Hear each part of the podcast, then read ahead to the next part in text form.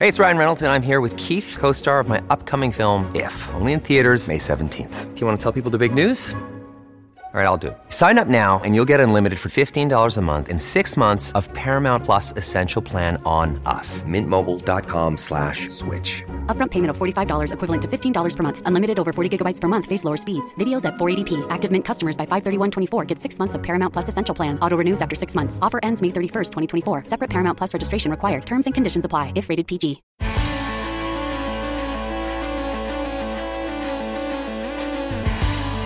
Pod Next. Pod Next. Fala galera, vamos lá pro episódio 165 do Pod Next. Estou eu aqui, JP, cheio de estradas pela frente. Salve, ouvintes do Podnext, salve Nil Perto, aqui é Gustavo Rebelo com a honra de receber um bardo aqui comigo hoje. Rapaz, a galera curtiu, foi maneiro, foi engraçado. O bardo, com B maiúsculo. Acho que o pessoal nunca, nunca pôde imaginar que um bardo podia fazer tanta coisa como ele fez. É, Podnext ensinou o JP a ler pauta, aí ele leu a ficha, olha só. Bacana, a gente tem um programa hoje que vai ser mais explicativo do que qualquer coisa, né, Gustavo? Então vamos pra ele. Isso, bora, tem um bocado de assunto, JP. No Podnext dessa semana, nossos hosts juntam seus mapas, bússolas, GPS e partem por diversas rotas comerciais pelo mundo. Primeiro, entenda a mais nova confusão da rota do urânio da África para a Europa. Ainda na Europa, descubra o que é o Mediterrâneo ampliado. Fique por dentro do que rolou durante os 10 anos da iniciativa da Rota da Seda e siga o dinheiro que vai ligar a Índia até a Grécia. Mas não para por aí, porque falando em quilômetros rodados, a personagem da semana é um brasileirinho que foi a pé até Jerusalém. Tem mistério solucionado nos Alpes suíços. O Renan Bernardes explica a situação da Jornada Mundial da Juventude em Portugal. E é isso mesmo, produção? Tem notícia positiva sobre garimpo no meio ambiente? É, tá certo, então. Tudo isso e muito mais, além da agenda da semana e das dicas culturais. Ó, oh, rimou. Assinantes do Podnext Confidencial ainda aprenderão sobre o elevador social na estatística da semana. O follow-up é verde e amarelo, mais pro verde. Enquanto que o Good Vibes traz uma história entre um menino preto e um policial branco. Já o bizarro extra, tô sem dormir até hoje com essa história. E aí, bora pro programa?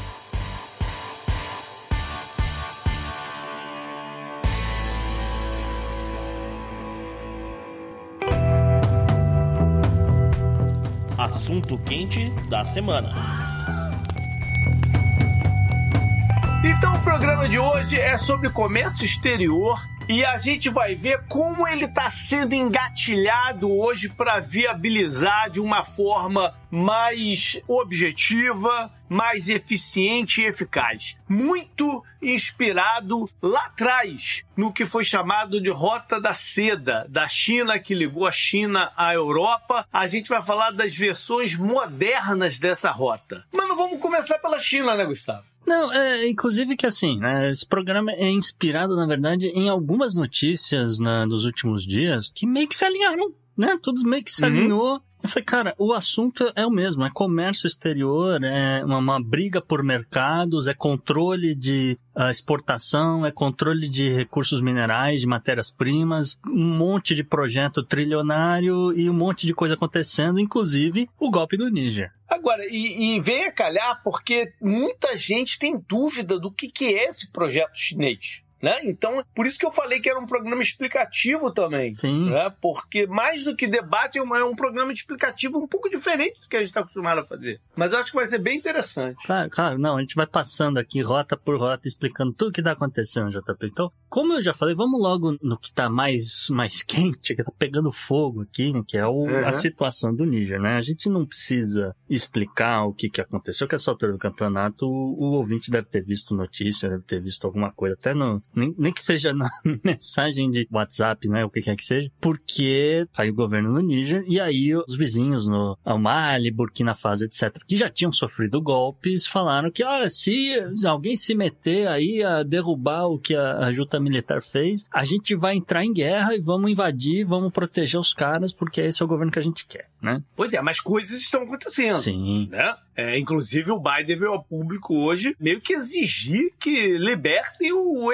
ex-presidente, né? O que tomou o golpe, que tá preso, tá, tá capturado. Não, é, a situação é muito delicada. Você tem cidadãos franceses que são residentes no Níger, estão lá para trabalhar. É um país que tem muito petróleo, né? Então tem interesse né, de empresas francesas ali na área. Você tem também, obviamente, é, outros, outros países do bloco europeu, aquela coisa e tal. Então a situação nesse momento é muito delicada. A gente não, não vai ficar muito explorando ah, o que vai ser o futuro do Níger. A gente tá aqui É. pegando o Níger em si, JP, porque a gente quer falar de urânio. Sim. É isso que tá agitando a França, por exemplo, né? É, no fundo, o fundo aqui dessa história toda, na verdade são dois desdobramentos, mas o, o principal aqui é a questão do urânio, tá? É importante a gente falar aqui que o Níger é o maior fornecedor de urânio da União Europeia, pelo menos até 2022 era, não sei o que vai ser o futuro, mas enfim, isso diz muito sobre a importância deles. E esse país sozinho, né, o Níger sozinho tem basicamente 25% do mercado do minério aí, né, destinado principalmente à França. O Níger que é um país, sempre curioso quando tem esse tipo de país, é um país landlocked, né? Ele não tem saída para o mar. Sim. Então ele tem uma certa dificuldade de, né, estratégica para suas paradas, inclusive energética também, né? Sim, é por isso que ele tem relações muito próximas com Mali e outros, né, os vizinhos todos, porque fala, ah, a gente tem que ser, né, tem que estar no mesmo barco aqui, porque senão, né, não tem dinheiro, minha galera vai invadir o país de vocês, porque não vai precisar de emprego, vai dar uma confusão danada. E lembra que eu falei a um, algum dos programas atrás sobre, lá na parte da agenda histórica, sobre um cara que era considerado o mais rico do mundo, que fez uma peregrinação até Medina, passando Sim. pelo Egito, que era do reino do Mali. Do Mali. E é. englobava toda essa área. Isso tudo, durante um certo período, foi um reino só e que era riquíssimo justamente pelos recursos naturais. Né? É, e o ouvinte não consegue ver agora, a não ser que ele abra, talvez, o nosso, um, um atlas, dê um zoom, assim, de repente, na África, ou olhe nossas redes sociais, que a gente vai estar postando esses mapinhas que estão aqui na pauta, já, que são bem legais. E você tá vendo ali no cantinho, no canto esquerdo ali lá, Império do Mali, que é justamente Uhum. isso aí que você tá falando. E aí tem toda a rota que os caras usavam, tá vendo? O- é, indo ali pela Etiópia, chegando na Arábia Saudita, indo ali pelo norte, chegando no Cairo. Você fala da história que os caras estavam dando dinheiro no caminho até chegar no Cairo. né? Então, assim, é toda essa situação aqui, e obviamente que chega na Europa. E, enfim, não é, né, o caso do, do Níger, não é o principal questão aqui, o ouro, é na verdade o urânio, né? Ah, é importante aqui que a gente continue aqui contextualizando, né? Porque a União Europeia, né, ela jura que tem estoque suficiente de urânio para mitigar quaisquer riscos de abastecimento a curto prazo, né? Então aquela coisa, a gente se, se- a gente se garante durante esse inverno. É basicamente Uhum. isso. Depois a gente vê. E assim, também aqui nessa questão do tamanho da reserva de urânio do Níger, a mina de Arlit é a nona maior mina de urânio do planeta. E por conta dessa proximidade com a França, de ser ex-colônia disso, daquilo, ela é plenamente funcional, plenamente capaz de, fornecer tudo isso de urânio que a França Uhum. precisa. Aliás, tudo isso de urânio que a, que a França precisa, porque 67% da matriz energética francesa é nuclear. É uma coisa que a gente já vem Sim. repetindo aqui, a importância da energia nuclear, não só para a França, mas para os vizinhos fran- dos franceses também, que acabam comprando excedente de energia. Ainda mais em tempo de guerra, com todo, todas as sanções que estão em cima da Rússia e a dificuldade energética que já estava por lá, né? Por mais que tenha sido superada, não tem gordura para se perder em lugar nenhum, né? Não, exato. É, pô, é aquela coisa, a gente viu a, a Alemanha reabrindo, reativando usina termoelétrica a carvão para se garantir. Né? Mas a gente sabe que eles compram essa energia da França, assim como também a Itália, a Suíça, a Espanha, a Bélgica e o Reino Unido, lá do outro lado do Canal da Mancha, também acaba comprando esse excesso de eletricidade que a França produz. E, obviamente, que é uma receita fantástica para a França, é um dinheiro que, pô, já estão produzindo energia mesmo, e né, não tem muito como armazenar, vende para os outros, não? Não, é, perfeitamente. E se eles estivessem tão seguros assim dos seus estoques e tudo mais, não iam estar tá pressionando tão forte assim para né, esse, esse, esse, núcleo golpista. Não, com certeza. Eles iam esperar a situação se assentar e negociar com quem, quem tivesse lá. Né? Não, Mas certeza. eles já viram que o buraco é, dessa vez é mais embaixo. E tanto é que a França está pressionando tanto que hoje eu vi uma notícia que a Nigéria já cortou fornecimento de energia para o Níger. Sim. Entendeu? É, é, pressão. Sim, a, a situação na, na Nigéria a gente já trouxe aqui como Breaking News um tempo atrás. Existe um, toda um, uma questão uh, ligada à produção de alimentos no país. Um, uh, uma, né, o, o, governo chegou a declarar um estado de emergência prevendo uma falta de comida porque está muito complicado o, o, ano, está muito complicado o clima para a Nigéria, etc. A União Europeia, obviamente, está preparada para abastecer o, a Nigéria. Inclusive, o, você falou que leu a notícia, também leu a notícia que o Reino Unido Unido já prometeu que vai botar 76 milhões de libras em comida hum. na Nigéria, JP. Olha. É, lembrando que Nigéria não é só parceira da França, Nigéria tem lá a sua Shell, sua Royal Dutch Shell. Uhum. A parte que é Royal é do Reino Unido. É. Assim, é, com relação à exportação de eletricidade, né? Aquela coisa, olha, se vai cair o urânio, eu não vou ter mais urânio aqui para mim, eu também não vou conseguir produzir tanta eletricidade, então eu vou começar a cortar o fornecimento dos meus vizinhos até começar a ter apagão no meu próprio país. Então, assim, não é que preocupa a França, preocupa a União Europeia inteira essa, essa situação, uhum, né? Claro. E aí você também às vezes pode pensar, bom, mas o, o Níger não deve ser o único país do mundo que tem urânio né? Porque alguém mais deve ter urânio aqui para ajudar a França. É, realmente é verdade. Uhum. O segundo principal exportador de urânio para a França seria o Cazaquistão, né? O terceiro não estivesse em guerra seria a Rússia. Aí tem a Austrália. A Austrália é longe pra dedéu do, é. do, do mundo inteiro.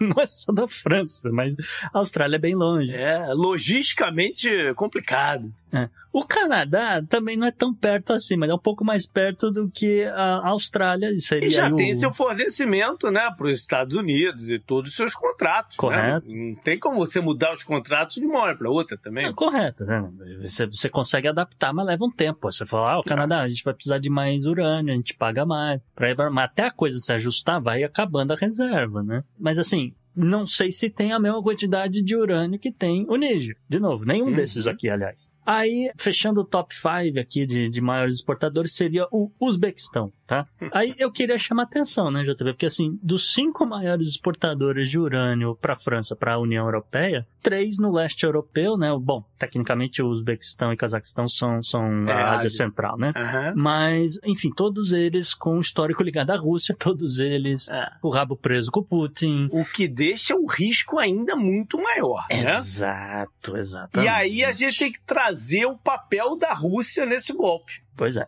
É? E a gente viu uh, diversos mapas. A gente tá falando isso aqui tem mais de um ano. A gente colocou lá os mapinhas falando: olha, a Rússia tem esse plano de ligar uh, Porto Sudão até Dakar, né, nesse sentido leste-oeste, e tem essa intenção de ligar uh, Crimeia até Trípoli na, na Líbia e da Líbia ligar até a África do Sul. Com, e aí, basicamente com isso, né, a gente já falou isso aqui de novo, não custa repetir, com isso a Rússia vai vender aquilo que ela produz, que é comida, é, uhum. armamentos e é, petróleo, gás, etc. Né? Uhum. É. E por uma coincidência danada, todos esses golpes militares, tirando o do Sudão um pouco diferente, mas os outros golpes militares, eles são todos fazendo um corredor que forma mais ou menos esse, esse mapa. Sim. Né? E a gente, você já trouxe isso aqui algumas vezes, a presença de soldados mercenários. Do né? Grupo Wagner, o famoso. Do Grupo Wagner, é, e outros, né? Mas do Grupo Wagner, em toda essa região, né? E, e tá muito claro para todo mundo que eles estão por trás dessa parada no Níger. Sim, com certeza. Não, não, assim, não é a primeira vez, aliás, é, é bom trazer aqui. É. A gente, a gente uh, acho que chegou a mencionar num, uma tentativa de golpe no Níger no ano passado que não deu certo. Agora deu certo. E não pode se desvincular, então, a confusão Rússia e Ucrânia do que está acontecendo, porque isso é uma cartada da Rússia, é uma forma de pressionar uhum. o, a ajuda à Ucrânia. Sim. Né? Vamos, vamos acelerar.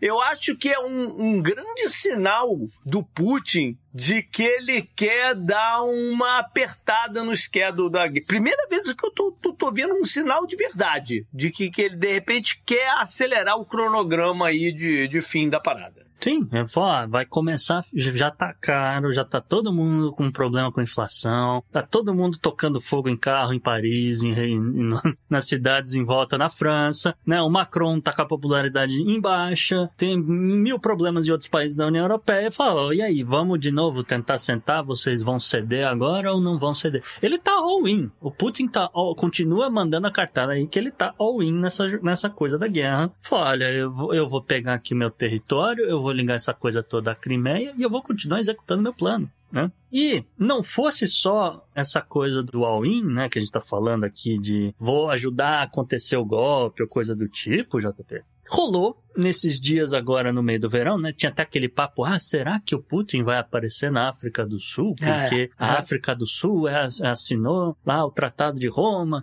do, do negócio da Corte de Área. Que ele poderia que ser preso, Se né? ele sentar lá, será que ele vai ser preso? Apesar de que teve líder de não sei o que lá da África que viajou para não sei aonde, que também era assinatário, não foi preso. Enfim, né? Existia toda essa confusão mas, já que ele não pôde estar presente, ele fez um, né, apareceu virtualmente, né, no telão lá da, da cúpula Rússia-África e ele anunciou, JP, ele anunciou que a Rússia vai cancelar 23 bilhões de dólares em dívidas que a Rússia segura de países africanos. Não é pouca coisa, não. Não, em, nem, nem em termos de Rússia, nem em termos de, de desses países que estavam com essa, essa bucha. É, muito, muito deve ser dinheiro podre, né? Né? Também. É, mas, mas de qualquer jeito é, é uma soma que faz vista. Faz, eu tenho certeza que, sei lá, a própria França deve ter uma dívida muito maior com é. esses caras, a, a, os Estados Unidos, a, né, o Japão, etc. Agora, a Rússia tem uma economia um pouquinho menor, 23 bilhões de dólares a essa altura do campeonato rublo, né, não, não tá nos seus melhores dias. Não é pouco dinheiro nem pra Rússia, nem para esses países da África, que, pô, qualquer coisa ajuda, né? Então, assim, os, os sinais, né, de olha, África, tamo junto, né, vamos fazer acontecer aqui essa ferrovia, essa distribuição dessas coisas que a gente está querendo vender, vamos fazer acontecer para aí, para Está acontecendo, né, está acontecendo Sim. e, enfim, vamos, vamos continuar os planos, né, aquela coisa toda. Enfim,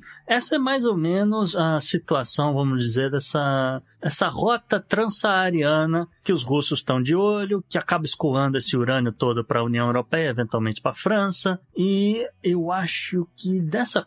Bom, enfim, falamos de golpe, eu acho que dessa parte aqui da nossa pauta a gente fechou já.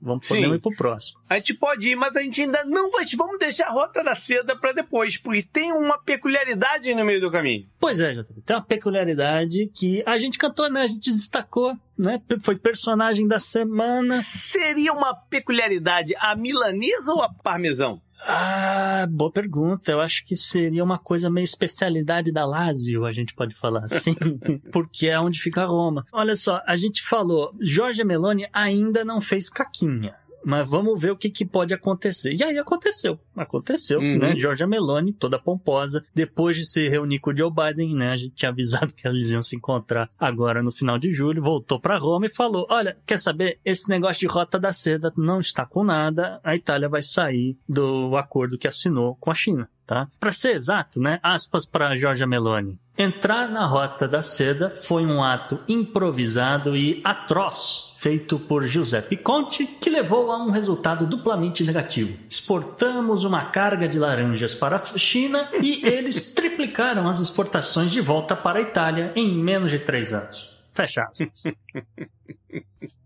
Troca é, ela é assim, ela entendeu, ela é igual. Que, que coisa, né, cara? Ela falou o quê? Que a Itália só serve, só serve pra fornecer laranja, é isso que ela quis dizer? É, entendeu? É tipo. É se fosse azeite, né, ficava mais aceitável, talvez, não sei, mas realmente a Itália tem uma produção grande de laranja. Uh, laranja que, se, se, a Jorge Meloni não sabe, é, tem origem na China, tem origem na, na Ásia. É mesmo? É. Eu não sabia disso não. Foi Marco Polo que levou pra lá, Eu acho que sim, pode, pode ser Marco Polo. É, agora não lembro o nome científico, mas algum, qualquer coisa chinenses. É, é realmente... É. Fica aí um minuto de cultura extra é. improvisado aqui. Ai, não, volta aqui, volta aqui pra pauta. Bom, a gente tinha falado desse, desse negócio, né? Que ela, olha, pode ser que, que aconteça, a gente falou essa situação lá no, no Podnext 153, né? A Itália, ela é a maior economia europeia que havia de fato assinado essa iniciativa da Rota da Seda. Os outros players, né? O Reino Unido, na época, não assinou, aí já não é mais parte do bloco a França e a Alemanha também não assinaram, deram um migué, então sobrou uhum. para Itália. A Itália foi lá e assinou. Então, e aí depois da Itália você tem lá Espanha, Portugal, uhum. Áustria, e perere, pererá. Né? Mas acontece que, né, olha, a maior economia nossa, da vizinha nossa aqui, né, tá saindo desse negócio. Então, será que a gente deve ficar, né? Então, um monte de país do bloco europeu que assinou esse negócio começa a ficar com a pulga atrás da orelha, começa a pensar se vale a pena ficar. É estranha essa parada, né? É, é estranha essa parada é de ser uma decisão pulverizada e não uma decisão da União Europeia. Né? É, não é uma coisa estranha, porque é, seria bom. uma coisa, seria uma coisa acima só de uma decisão de país, uma assinatura de um negócio desse. Porque a gente vai explicar direitinho o que que é é, mas essa sensação me dá, entendeu? Que deveria ser um negócio maior. É que é uma coisa meio que mais individual mesmo. Foi um approach mais, é. mais individual, não tanto do bloco. Mas você tem razão que é meio estranho, porque quando você fala, ah, vamos fazer um acordo do Mercosul com a União Europeia, você precisa dos trinta e tantos países da União pois é. Europeia é. assinar o negócio. Né? Aliás, ratificar, assinar, votar, aquela coisa, é um processo longo inteiro. Agora, quando tem uma rota da seda, aí você tem um monte de país que individualmente topou assinar o negócio. É, é um pouco estranho, você tem razão nesse sentido, sim. Agora, o que não é estranho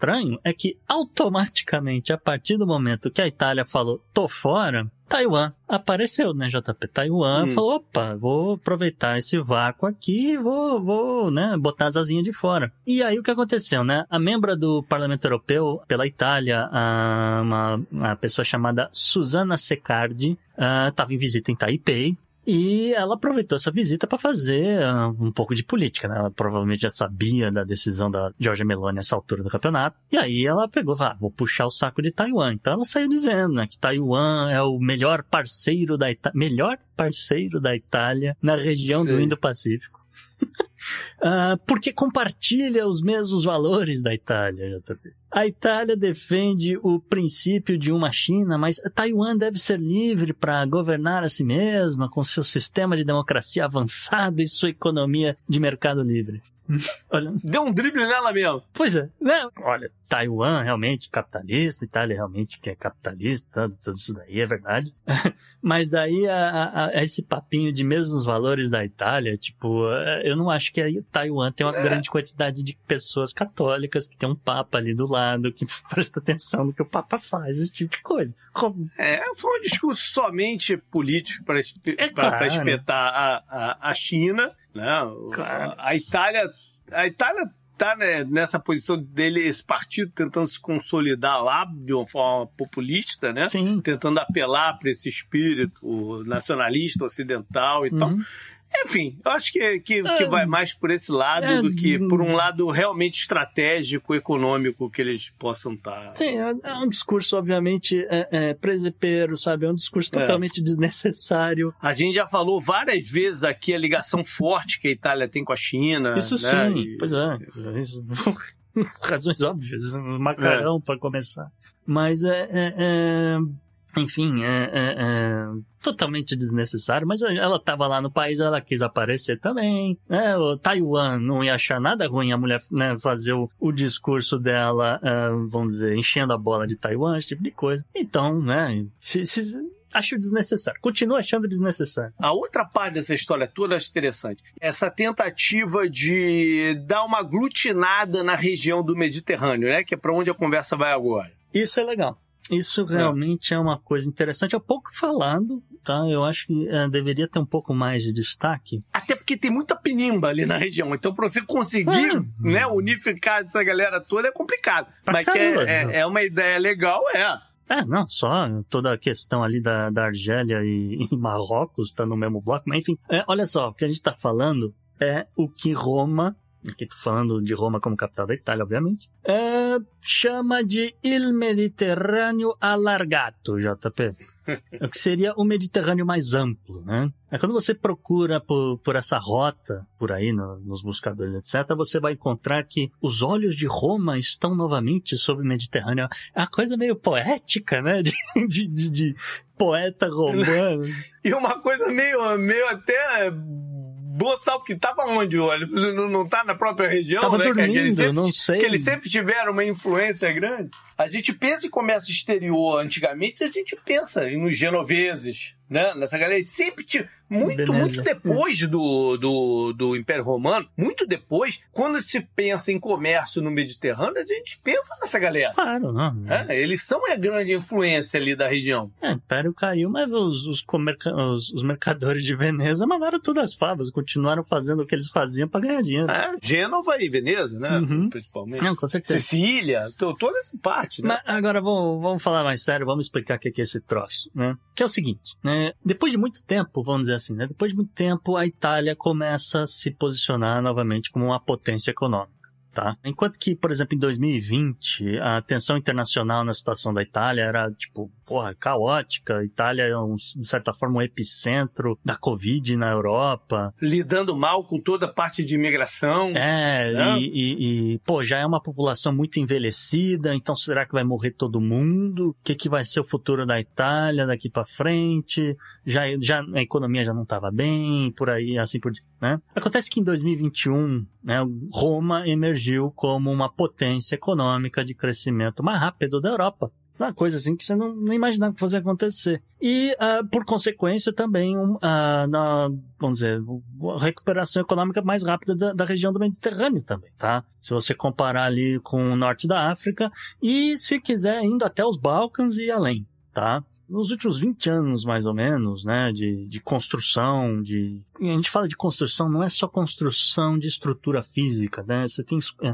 construções diplomáticas, né? Você tem que fazer acordos com vários países, ou renovar ou ampliar acordos já existentes, assim por diante. Alianças, né? Aquela coisa. Mas a Itália sempre estava aí de olho nessa conectividade comercial transmediterrânea. E, ah, vamos dizer, de certa forma, eles, eles, eles alcançaram aí uma, uma coisa ah, proporcionalmente não, não seria, mas para o tamanho da Itália, para o que ela pode oferecer, a gente pode chamar de uma versão mediterrânea da iniciativa da Rota da Seda, tá? Ah, só que no lugar da China você tem a Itália no centro, tá? Ah, essa iniciativa do, do Mediterrâneo ampliado, ela ah, se parece muito né, com, com o mapa do, Império- do próprio Império Romano, né, no- logo no, no século I. Né, se quiser voltar, volta aí quase dois mil anos no tempo. E você vai ver mais ou menos com quem que a Itália está lidando, que é toda aquela turma eh, que a gente está falando aqui, que vai da, do, do Marrocos até o chifre da África e depois atravessa né, o, o, o mar, vai até a Arábia Saudita, vai então, toda a Península Arábica,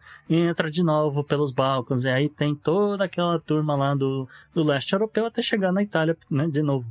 Ah, E assim, enquanto Paris e Berlim estão tentando aí acomodar a nova realidade, tudo que, que eles estão tendo que lidar de problema nos últimos anos, pode ser que né, o governo de Roma determine a capacidade da União Europeia de voltar a funcionar de forma coerente. né, Por incrível que pareça, né? Porque, mas Uhum. A Itália não é player há tanto tempo que fica até surpreendendo com- surpreendido com isso, né? Mas a ponto de que, olha, isso aí também pode repercutir com a própria aliança da OTAN, que a gente já falou que nesse exato momento a OTAN está sob, li- ma- eh, sob liderança, vamos dizer, no, no papel é, é Noruega e Estados Unidos, na prática é a Polônia. Mas pode ser que a Itália vire esse país que na prática vai, vai comandar a OTAN. É, você tá sendo otimista, né? Mas. É, não sei, a gente não sabe se vai acontecer. A gente só tá dizendo, estamos olhando aqui que, olha, quem que são os players da coisa? A França não tá numa posição muito boa. A Alemanha, Uhum. o governo tá todo enrolado. Né? A extrema-direita na Alemanha tá lá enchendo o saco do Olaf Scholz e que parece que vai tomar o poder, vai cair aquela confusão danada. Sobrou o o outro player de novo, a Itália. né? Então. se Por Jorge- eliminação. por eliminação. Jorge Meloni vai ter competência para isso? Não sei. Né? O parlamento italiano vai colaborar? Não sei. Então, é, é, é mil, mil, coisas podem acontecer até lá, tá? De toda forma, até agora, até agora, essa iniciativa italiana, todos esses investimentos, tanto do ponto de vista diplomático quanto estrutural, valeram a pena pelos números que a gente viu, enquanto que a União Europeia, vamos dizer assim, emergiu da sua crise de 2012. A Itália, nesse meio tempo, acabou ultrapassando a França em termos de segundo maior polo fabricante da Europa. Tá? Então a atividade uhum. das indústrias italianas passou a da França nesse meio tempo. Uh, a gente falou, inclusive, naquele Podnext 153, a importância da Itália para a fabricação de supercondutores e, e, chips, etc., porque tinha estrutura, tinha treinamento uh, ah, para isso né, no, em 2021, 2022, né, com 10 anos de investimento nisso. A gente pode dizer que o valor de produção, isso aqui é importante, o valor da, de produção dos manufaturados italianos ultrapassou o dos manufaturados franceses em quase 33 3%, tá? É muito dinheiro. E grande parte desse fluxo de exportação meio que vai na contramão da Europa, vai para, é, é, vamos dizer, enquanto a Europa vende os seus artigos de luxo para a China, para os Estados Unidos, para não sei o quê, a Itália tá lá vendendo para os vizinhos no Mediterrâneo, entendeu? Uhum. Que estão pagando o mesmo preço que, né, que, é. que pagariam os italianos. Mas para a gente, se a, se a gente for ver de fato um fortalecimento dessa região como um, não um bloco, mas como uma área é, incomum de, de, de transporte, de escoação de, de, de, coisas, a gente vai ter que observar é, se vai ter uma, uma aproximação política e, e, diplomática da Itália com Turquia e Israel. Sim. É, é, é, é esse é o eixo que vai ter que se alinhar muito bem para que isso aqui funcione. É, e a Arábia Saudita também. É, a Arábia Saudita, tá portanto, aqui... a Arábia Saudita está jogando em muitos tabuleiros diferentes, né? É, então, então, é, é isso que a gente fala. A gente não sabe se vai dar certo, né, JP? Pois mas, é, pois é. Mas que a galera tá tentando, tá. O fato é que, assim, uh, em termos de, de volume, né, essas exportações italianas para essa área do Mediterrâneo ampliado já é maior do que o volume de exportação que eles mandam para Estados Unidos e Olha China. Isso é interessante. A ver, né? É. De novo, a ver, é, é, ficar de olho no que vai dar, né? Mas é, é enfim. É. Agora a gente pode ir para a Ásia, né? E, e, quando a gente fala de Ásia, lógico que vem na cabeça a China. A gente falou de Rota da Seda. A Rota da Seda foi uma coisa muito lá atrás. Né? Foi muito lá atrás e foi vital para num processo é, antigo de globalização. Bem antigo. Né, numa ideia é, de sim, globalização. Todos, ela foi é, para todos os impérios. É, ela foi, ela foi hum. fundamental. Não, para todos os impérios da, da Europa até a é. Ásia. Esse nome Rota da Seda é mais por curiosidade, porque o que está acontecendo agora é um pouco diferente. Tem até outro nome. Ele, ele, o, o nome Belt and Road, que é o nome em, em inglês, Uhum. não é exatamente Silk Road, né? A, em uhum. português a gente está chamando de nova Rota da Seda, mas Sim. Globalmente não é assim que está se chamando, né? Porque existe. Não, seria um, o grande cinturão econômico Isso. da rota. Isso. Darari, tararara, e até porque ele se desmembra em duas, uh, em dois princípios, em duas uh, uh, caminhos de desenvolvimento diferentes, que é o terrestre e o marítimo, né? É, por, sim é um grande, grande projeto uh, de infraestrutura e desenvolvimento econômico uhum. que teve início em 2013. Isso, ele não é só uma questão de estrada né, e de caminho, ele é muito mais do que isso. E aí, como você falou, tem a, a, a, rota terrestre, que é, é tecnicamente a antiga Rota da Seda de nome, né? mas na uhum. prática não é exatamente isso, porque não, não se limita à Rota da Seda original, né? vamos dizer assim. uhum. assim. Uh, mas esse componente terrestre uh, implica na, na, no desenvolvimento de, de, estradas, de ferrovias, de oleodutos, de gasodutos, de diversos projetos de modernização, de né, do, do das estruturas é. do para fazer escoar essa, esses produtos, né? É, quando a gente fala, quando a gente fala de desenvolvimento, a gente está falando disso, modernização ou Porque construção tá, do negócio que já não existia. Tá, né? tá, tá, tudo muito com falta de investimento há muito tempo, né? Desde que a União Soviética ruiu, desde que outras coisas, que falta investimento na área como um todo, né? Você falou lá atrás, ah, a gente tem aqui o Cazaquistão e o Bequistão que eram parte da União Soviética. Sim, já, mas isso já foi há muito tempo que se ainda tem influência, mas ainda foi muito tempo que se separaram então, Sim. os investimentos não eram mais conectados, não eram mais uma coisa estratégica, pensada estrategicamente. Era um, é um colchão de retalhos, né, de cada lugar com sua política. Sim, sim, é tudo de certa forma espaçado. E aqui, é, toda essa, vamos dizer, infraestrutura terrestre que a gente está mencionando, vamos dizer, estaria conectando aí a China até essa Ásia Central, do Cazaquistão, Uzbequistão, etc. Estaria conectando a China até a Rússia, eventualmente a China até a Europa e a China até o Oriente Médio. Isso. E essa ideia de que, olha, vamos melhorar os, os, os, corredores de transporte, vamos baratear essa coisa, vamos estimular o crescimento econômico dos, desses países, que aí eles vão ter mais dinheiro, aí a gente vai conseguir fazer mais comércio, e aí vamos promover todo um intercâmbio cultural ao longo da rota, tererel, tererel, com a ideia de que vamos nos ajudar a crescer, tá? Mais ou menos é, essa parte da rota terrestre, e tem a rota marítima, que essa daí é o planeta inteiro, de certa forma, né? Não tem muito limite. Se você for ver os países que assinaram uh, uh, essa iniciativa, tem a Argentina, tem um monte de, de países aqui Brasil, na América. O Brasil não sim. chegou a assinar o negócio ainda.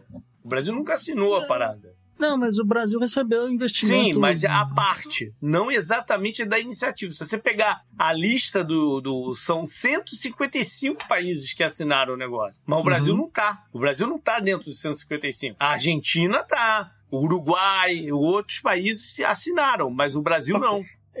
O dinheiro saiu do mesmo lugar. É, mas tudo bem. mas, né, mas tem um componente político aí. É, tem, tem uma questão política aqui de assinar ou não o papel, mas o dinheiro chegou, o investimento Aham. chegou, a gente fala disso daqui a pouco. Mas, né, arrematando aqui a rota ah, marítima, JP, né? É a ideia, de novo, fortalecer a conectividade marítima, baratear o custo de operação, de operação de portos. Vamos construir novos portos, novos ancoradouros, toda essa infraestrutura ligada a esses portos para escoar todo esse, esse tipo de mercadoria, ou ah, que sejam grãos, ou que seja minério de ferro, o que quer que sejam os minérios. E vamos ah, ligar praticamente o mundo inteiro. Então é Uhum. o Sudeste Asiático, a Ásia inteira, Oceano Índico, Mar Vermelho, leste da África, continente americano, assim por diante. De concreto que a gente viu acontecer aí nos últimos 10 anos, né? ah, o que a gente pode dizer é que pelo menos seis países ah, receberam uma quantidade grande de dinheiro pelo tamanho da economia deles. né? Então, o principal deles é o Paquistão, seguido da Indonésia, Singapura, a própria Rússia, Arábia Saudita e Malásia. E, enfim, né, 10 anos aí do, depois do lançamento, né, o, o que aconteceu, né, o, o, número de, de empréstimos está diminuindo. O dinheiro ainda tem, é, né, ainda está circulando, mas o número de novos projetos ou de novos empréstimos para antigos projetos está diminuindo. Ah, uma boa parte disso é por causa da pandemia, Uhum. né? Muita coisa ficou parada, né? 2019, né? 2020, alguns lugares com, com reabertura mais tardia para Então, é um dos motivos, né? Da, bom, e a própria China precisando se eh, Sim, recuperar, é. precisando estimular a própria economia. Com um pouco menos de liquidez, né, a China? Exato, tá- tá com menos liquidez, então esse negócio meio que atrasou um pouco. E o que aconteceu é que alguns dos, dos países envolvidos nesses empréstimos, nesse dinheiro que eles receberam, se afundaram em dívidas porque ou não conseguiram concluir a tempo esse negócio e aí caducou, né, ter que pagar ah, ah, algumas parcelas de, de, de empréstimos, assim por diante. Enfim, a galera se afundou em dívidas. Então, de novo, caso aí do Paquistão, do Sri Lanka e da Zâmbia na África são alguns desses países aí que viram suas, vamos dizer, problemas né, com, com conclusão de alguns projetos ou projetos que não foram concluídos a tempo e não geraram né, dinheiro para eles pagarem depois a China. Aí teve alguns projetos que depois de muito tempo começaram também a apresentar algumas falhas estruturais, o que não é surpreendente, tá? Queria deixar isso claro, não é surpreendente. Quando você tem um projeto ambicioso desse, em tantos lugares diferentes no mundo, ao mesmo tempo, e você vai ver depois de um tempo alguns problemas Uhum. acontecerem. né? A gente aqui na Flórida, não sei se eh, você, eh, quando comprou a casa, te- teve isso, mas eu lembro que ah, quando eu comprei aqui minha casa, eu tive que assinar um negócio dizendo que, olha, rachadura de concreto, peré, acontece depois de tanto tempo, porque o solo da Flórida é, um- é uma coisa arenosa que vai provocar isso aí, peré, mas você não precisa se preocupar, porque a sua casa não vai afundar. É, e se afundar, a gente, a gente realmente resolve, mas enfim, de toda forma, é, tá aí um exemplo que, olha, falhas de infraestrutura acontecem, né, né, em vários lugares, tá? O problema é quando ela acontece numa quantidade muito grande, que foi o que aconteceu, por exemplo, no Equador, tá? Uh, é sabido que milhares de rachaduras surgiram na usina hidrelétrica de Coca-Codo, uma usina aí que custou 2,7 bilhões de dólares em investimentos da China no Equador. E, assim, levantamento uh, dos engenheiros e do governo do Equador né, chegaram à conclusão de que a situação é um pouco preocupante, porque hoje, atualmente, essa hidrelétrica é a maior fonte de uh, eletricidade do país e pode ser que estoure a barragem tá? Eita. Um, é, é, é, um pouquinho complicado. É o, o relatório que os caras fizeram é, né, tá escrito. E o projeto é todo chinês? O projeto é todo chinês, toda execução é, foi né, dividida aquela coisa, é, como inclusive projetos no Brasil uhum. foram divididos com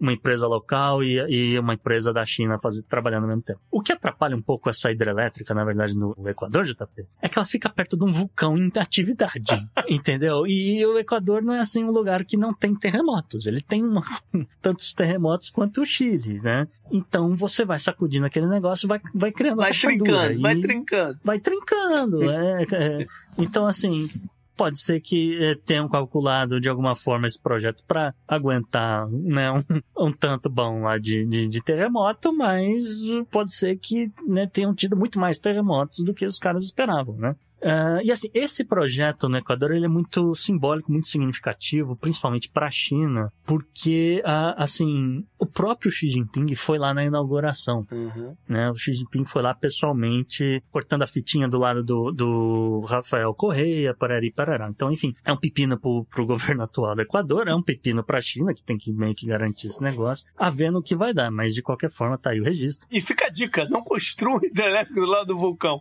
É, considere, sabe, vai fazer uma represa, na hora de fazer o relatório de impacto, considere o vulcão. Eu acho que é importante. Como também é importante num país como o Paquistão, JP, você considerar derretimento de neve e chuva de monções, tá? Uhum. Por quê? Porque senão o que acontece é o que aconteceu aqui com a usina hidrelétrica de Nilungelum. Uh, espero que seja assim que pronuncia. Transbordou? É, que no, no, no, ano de 2022 começou de novo a aparecer rachaduras no, no túnel que transporta água da montanha até a turbina. A usina teve que ser fechada porque senão ia arrebentar a represa. Mas foi isso mesmo? Sobrecarregou do volume de água? Caraca. Tá calor pra caramba, derreteu lá a, a, a neve, a neve, né, a água junta com a água de monções e arrebentar o negócio. Eles tiveram que abrir todas as comportas e desligar a turbina, né? Esse, esse tempo da turbina estar desligada tá custando ao Paquistão coisa do tipo 44 milhões de dólares ao mês, Eita. fora a perda de energia que uhum. não está sendo gerada, né? E obviamente que isso é um problema para o Paquistão, que o Paquistão acabou de fazer outro empréstimo para conseguir comprar comida, para conseguir é, segurar segurar essa economia, para conseguir pagar algumas contas aí para a China e assim por diante. Então, é um outro pepino aqui ligado aqui a essa história. Aí você tem alguns casos na África, você tem um caso, por exemplo, de Uganda, que tem usina que estava né, hidrelétrica também, que está atrasada. Você tem em Angola um projeto de casas populares, projeto grande que, que fica ali do lado de fora de Luanda, na capital, que os moradores estão reclamando que as paredes estão rachando, que o teto está mofado, que a construção é muito precária, que pode desabar, e enfim. É... Contrataram aquele cara, como é que era o nome daquele cara do, do, do prédio do, lá no Rio que desabou, que fez com, com a areia ah, da praia? Putz. Na, é, é, é, alguma coisa assim. Palace, eu lembro que era o Palace 2, mas era Sérgio Nair. É, Sérgio Nair. Né? Sérgio Nair. Contrataram a empresa dele para fazer ó, tipo, a Casa Popular lá na... Acho que não. Mas Angola tem muito investimento de muita empreiteira brasileira. Sim. Mas enfim, como eu falei, você tem muito projeto acontecendo em muito lugar no mundo ao mesmo tempo. Que, que fica hum. difícil você monitorar o, o, controle de qualidade de tudo, né? Isso. E, e o desvio de dinheiro, o que acontece? É... é... exatamente. Esse é um outro pepino. O que, que a gente sabe que tem lá no Paquistão? Pô, tem um governo corrupto. É, o que, é. que, a gente sabe que tem no Equador? Outro governo corrupto. E por todo lugar da África, pela América Latina, ah. né? Estão metendo é dinheiro em lugares que tem uma história de. É complicado. Agora, nem tudo é catástrofe, ah, tá? Não. Nem tudo é, ah, meu Deus, que cagada da China, que nossa, eles não deveriam nunca ter feito isso, né? Porque, por exemplo, na pobre província, a província mais, uma das, das províncias mais pobres da Argentina, a província de Jujuy, ou Jujuy, dependendo da língua que o povo fala lá, que fica ali no norte, a Power China construiu o parque solar de Cauchari, o maior projeto solar da América do Sul?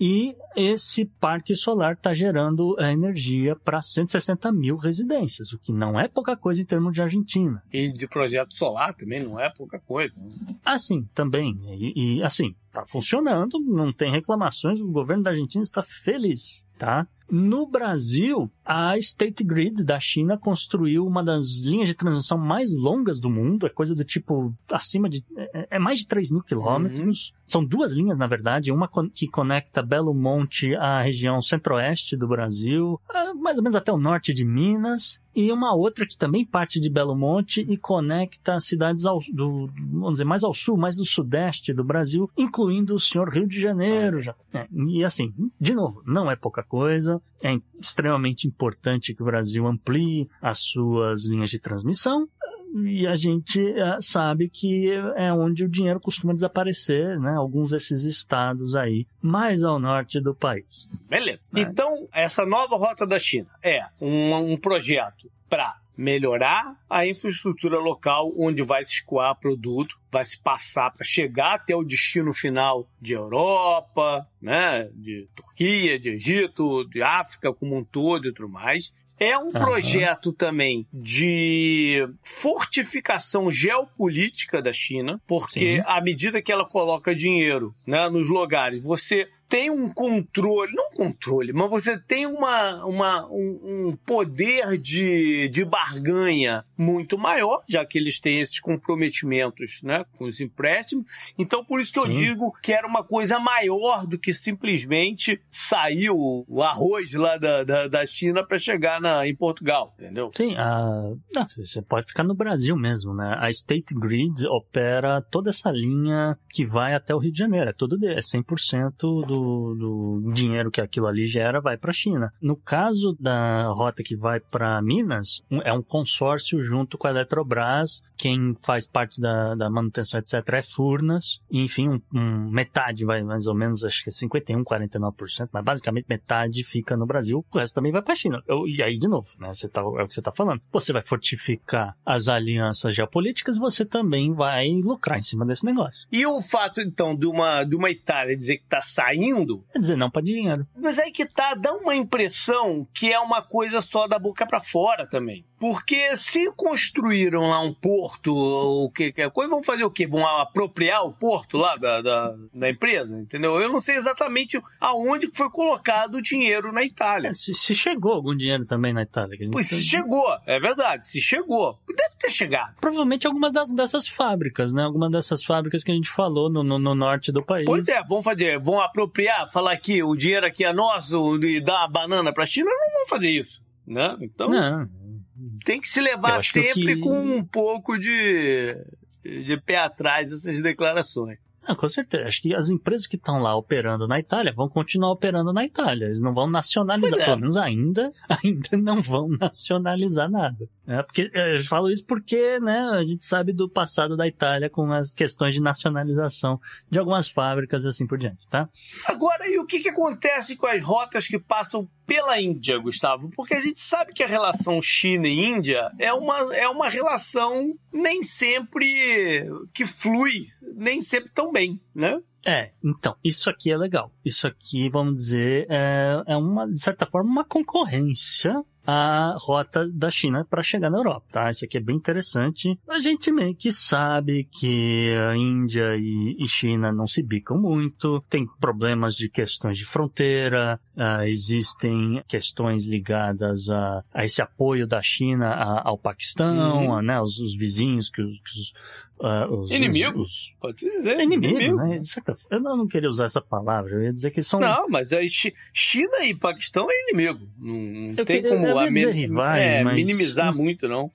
Também não sei se ia minimizar é. muito, mas é, de certa forma, né? A Índia quer ser player nesse mundo e a Índia quer fazer frente à China. Isso aí não né, uhum. é do jogo, vamos dizer assim. Né? E é isso que a gente chega, então, no que talvez se torne um grande game changer aqui no, no planeta né? O que está sendo chamado de rota uh, árabe-mediterrânea. Só que apesar do nome árabe, ela tem origem na, na Índia, mas eu vou, eu vou chegar na Índia, tá? Primeiro a gente tem que falar de Israel para okay. entender esse negócio, JP.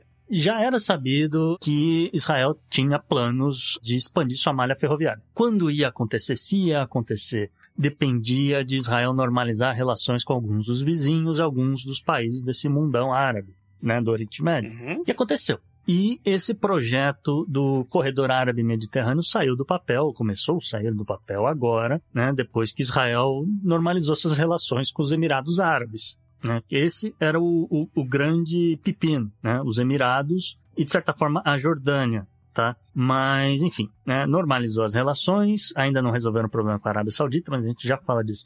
O fato é que, assim, Israel anunciou que vai botar 27 bilhões de dólares para expandir malha ferro.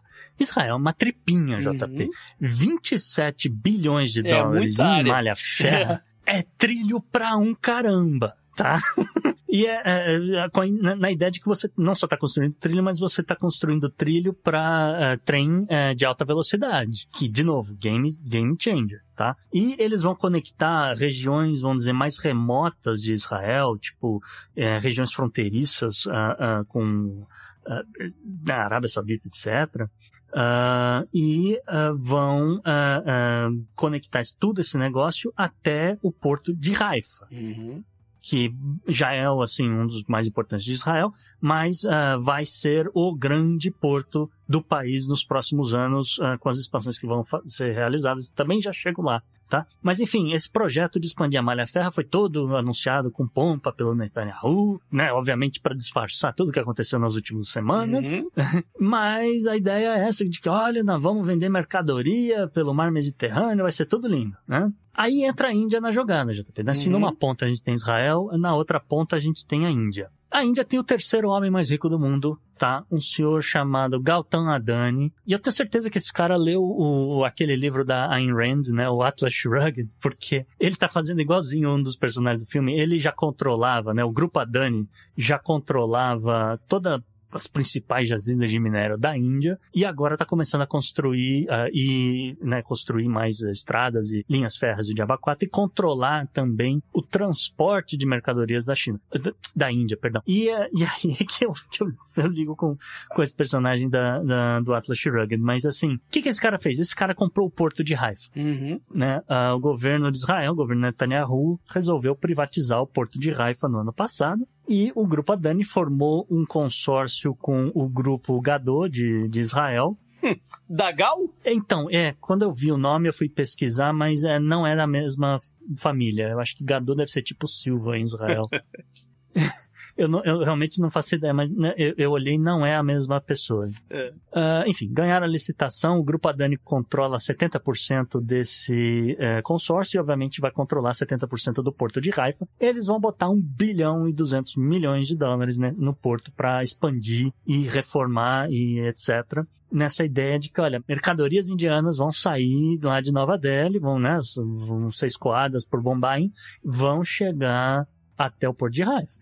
Mas aí, para chegar lá, vai ser malha ferroviária ou vai ser marítimo? Então, uma parte é marítima. Né? E essa parte que é marítima, você acaba chegando lá nos Emirados Árabes. Lembra que eu falei uhum. dos Emirados? Tinha que ser player nesse negócio. Porque é, ferroviário total não dá, porque do lado deles está o Paquistão. Não tem como vai passar o Paquistão, né? Então. É, não, não, não tem como ser por terra, tem que ser por mar. Então, mercadorias da, né, os manufaturados da Índia, etc., vão sair dali do Porto de Bombay, vão chegar lá nos Emirados, dos Emirados vão entrar na Arábia Saudita. A Arábia Saudita, a gente sabe que tem uma cacetada de projeto também, ambicioso pra caramba, de construção, de tudo, né, uhum. de, desde de cidades inteiras a expansão da linha férrea. E realmente, o governo MBS está expandindo aí sua linha férrea até Dubai. Então, é, vai sair a linha férrea uh, ligando esse corredor aqui, né? Que a gente falou. Ah, vai chegar nos Emirados, vai subir, né? Pra, em direção ao Mediterrâneo. E aí é, tem aí o primeiro pepino que ainda não se foi, né? Não, não se concluiu, vamos dizer assim, as negociações de normalização né, da, das relações de Israel com a Arábia Saudita. É, mas tá, tá, tá se caminhando para isso, né? Tá caminhando, Tá caminhando vai, acontecer. vai acontecer. A gente não sabe quando, mas que vai acontecer, vai. E aí, eventualmente, esse negócio vai entrar em Israel, vai chegar no porto de Haifa, vai sair dali de navio e vai entrar na Europa pela Grécia, porque o porto, isso aqui é interessante, o- a Grécia ser player aqui, não a Turquia, Uhum. porque o porto de Pireu, na Grécia, também passou por uma reforma gigantesca nos últimos anos. E vai, é, vai ser ali que vai entrar essas mercadorias, essas matérias-primas indianas, tá? Ah, lembrando, né, de novo, falando do, do grupo Adanis, é um grupo que tem muito investimento em petroquímico. Então os caras vão vender muito petróleo e derivado nessa rota. Eles também, olha só como é a gente falou, eles têm um know-how de exploração em minas, né, nos, nos, nos minérios ali que, que, que a Índia tem suas reservas, tá? JP, a Índia tem a quinta maior jazida de lítio Hum. do mundo. As jazidas de lítio na Índia são muito pouco exploradas. A regulamentação acabou de sair. Tem três semanas. Acabou de sair a, regu- a regulamentação, a Câmara dos Representantes da Índia aprovou. Quanto tempo pra gente ver uma visita do Elon Musk lá? Cara, eu não dou três dias. não, estamos brincando, mas eu tenho quase que certeza que a Índia tá de olho nesse lance de, olha, vamos pegar esse monte de lítio, vamos botar aqui no navio, vamos eventualmente escoar esse negócio via Emirados, via Arábia Saudita, via ah, Jordânia, via Israel, a Grécia, vai chegar da Grécia na Alemanha, lá na Gigafactory da, do senhor Elon Musk. né? Quero uma foto dele comendo curry já já. Ah, mas pode escrever que vai, vai aparecer lá no X. vai aparecer lá no X. A gente sabe também que a Índia anda expandindo né, o, o seu FTA, a gente falou disso aqui no, ah, no Podnext, né, está expandindo o seu tratado de livre comércio com o Reino Unido. Né? Você, você até brincou, bota mais dinheiro, tira É. mais dinheiro. Vai acontecer, mas eh, de novo, nessa ideia de que, olha, eu tenho um corredor aqui que vai baratear as coisas, então eu vou conseguir chegar no Reino Unido. E, de novo, os próprios centros industriais da Europa, os principais mercados que podem estar utilizando essas matérias-primas ou semi-acabados e assim por diante da Índia, né? Uhum. Então, assim, tá vendo o que vai dar, porque ainda não está concluído esse corredor, essa nova rota. Eu achei extremamente interessante. Tem um caminhão de dinheiro e um, uma- um interesse gigantesco para acontecer. E esse corredor tem um potencial de ser mais eficiente do que o da China. Sim, quase uma linha reta. A distância não é tão grande quanto você sair de Pequim, Xangai, o que quer que seja, tem que dar toda aquela volta no, no Sudeste Asiático, né? Para eventualmente chegar aqui. Ou você vai pelo outro lado, vai de linha férrea, mas assim, tem que cruzar todo o deserto. Uhum. Às vezes tem que entrar na Rússia, sai, é, então é, é uma distância grande comparado com o que você tem aqui, né? Então, é, é, não sei, eu, se acontecer,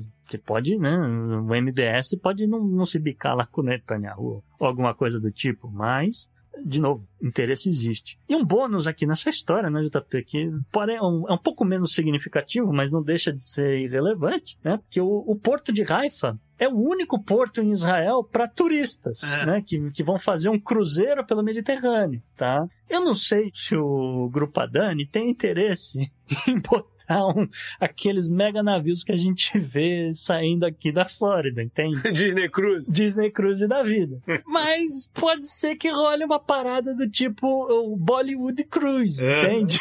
que vai ser sensacional. O deck a galera dançando. Mas fica o registro aí, realmente o, o, o Porto de Haifa é, tem é, essa capacidade de, de, vamos dizer, de atracar esses grandes, Uhum. esses grandes cruzeiros, tá?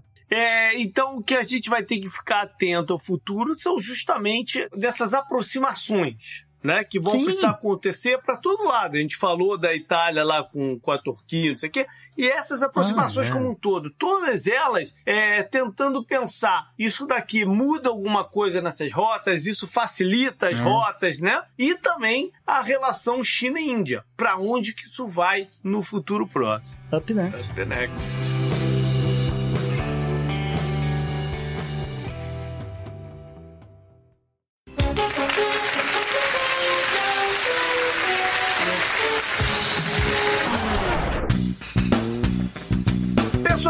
Essa semana vamos de um formato também diferente, né, Gustavo? Mas é, já teve uma situação inédita na história desse programa, porque assim, pela primeira vez na história, o personagem da semana é quem vai falar.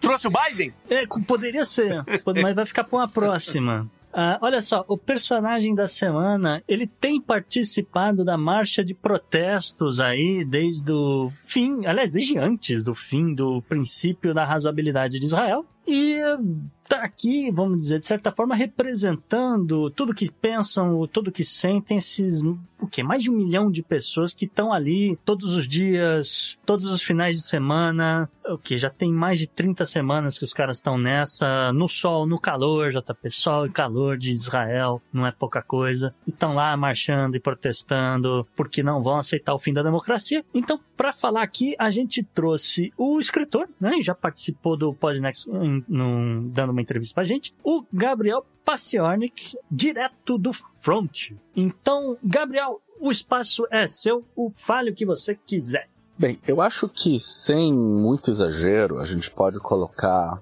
essa semana como sendo uma das mais importantes da história de Israel, em termos políticos, em termos culturais, em termos de futuro, em termos de identidade da sociedade, etc. É, tecnicamente, o que aconteceu foi uma votação em que foi aprovada uma lei que derruba a possibilidade do Supremo usar o item da razoabilidade para descartar uma lei criada pelo Knesset, pelos parlamentares.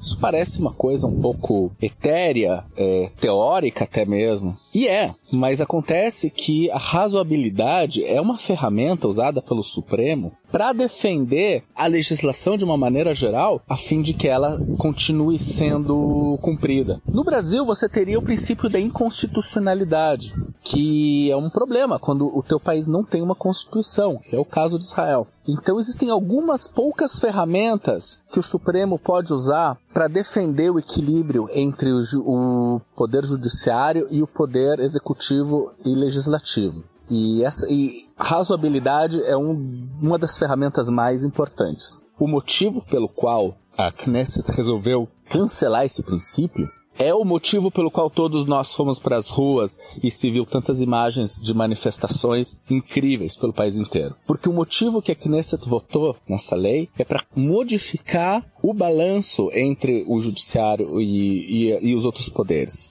É uma necessidade para poder tomar o poder em Israel e transformar o país num país mais autoritário, menos democrático, mais ou menos no formato em que está acontecendo na Hungria hoje, que foi uma coisa que aconteceu de uma vez só, ou na Polônia, que foi acontecendo aos poucos. Ou seja, a lei não só é antidemocrática, como ela abre portas para outras leis serem aprovadas com muito mais facilidade, que vão tornar o país menos democrático ainda. Várias dessas leis já estão sendo colocadas na Knesset, como por exemplo, uma proposta de lei para modificar todo o mercado de comunicação, dando mais poder para uma rede de televisão que é claramente pró-Bibi e cortando todas as outras formas de comunicação, reduzindo bastante a forma com que a imprensa lida com as notícias e etc. A gente viu esse processo acontecer em vários lugares do mundo e eu dei o exemplo aqui da Polônia, que ele é muito claro. Com o princípio da razoabilidade de fora, fica mais fácil aprovar esse tipo de lei e é por isso que eles começaram por aí. Para falar bem a verdade, eles não começaram por aí. Eles começaram tentando modificar a maneira como são escolhidos os juízes, que é exatamente o, o princípio do sistema antidemocrático na Hungria. Foi por ali que começou. Só que com as manifestações, eles não conseguiram nem botar isso para votação e no final das contas não foi votado. E o que a gente vê é essa tentativa agora de fazer essas legislações passarem aos poucos a partir do princípio da razoabilidade. As manifestações foram incríveis.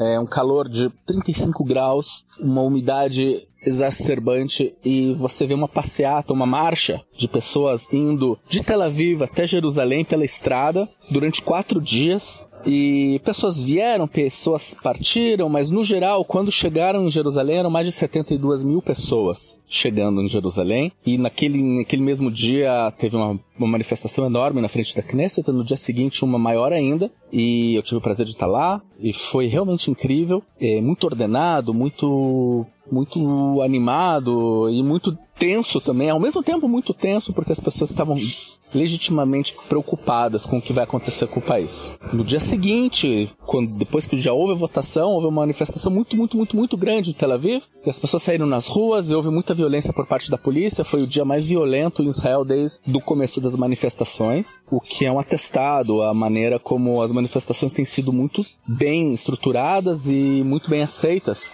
pela população em geral. É dificílimo dizer agora o que, que vai acontecer. A situação é tensa. Hoje mesmo a gente recebeu várias mensagens vindas de vários parlamentares do Likud que estão tentando achar uma maneira de sair dessa situação e dizer que a partir de agora eles não vão votar em nada que não seja em comum acordo com a oposição. Por um lado, ninguém compra essa história, porque quem votou nessa lei não tem direito de dizer, ó, oh, desculpa, foi mal. E também porque ninguém confia no Likud quando o Bibi é quem dirige o Likud. O Bibi, ele não para de mentir, ele faz várias entrevistas, ele não se entrevista mais em Israel já faz muito tempo, faz mais de ano que ele não se entrevista aqui, não, não dá entrevistas às redes aqui em Israel, mas ele sim deu várias entrevistas para redes americanas. E é impressionante a, a, quantidade de coisas que ele diz que não tem absolutamente nenhuma conexão com a realidade. Então as pessoas não acreditam que talvez esses, é, é, esses parlamentares do Likud estejam realmente dizendo a verdade. Eles estão dispostos a negociar. É provavelmente uma maneira do Bibi Netanyahu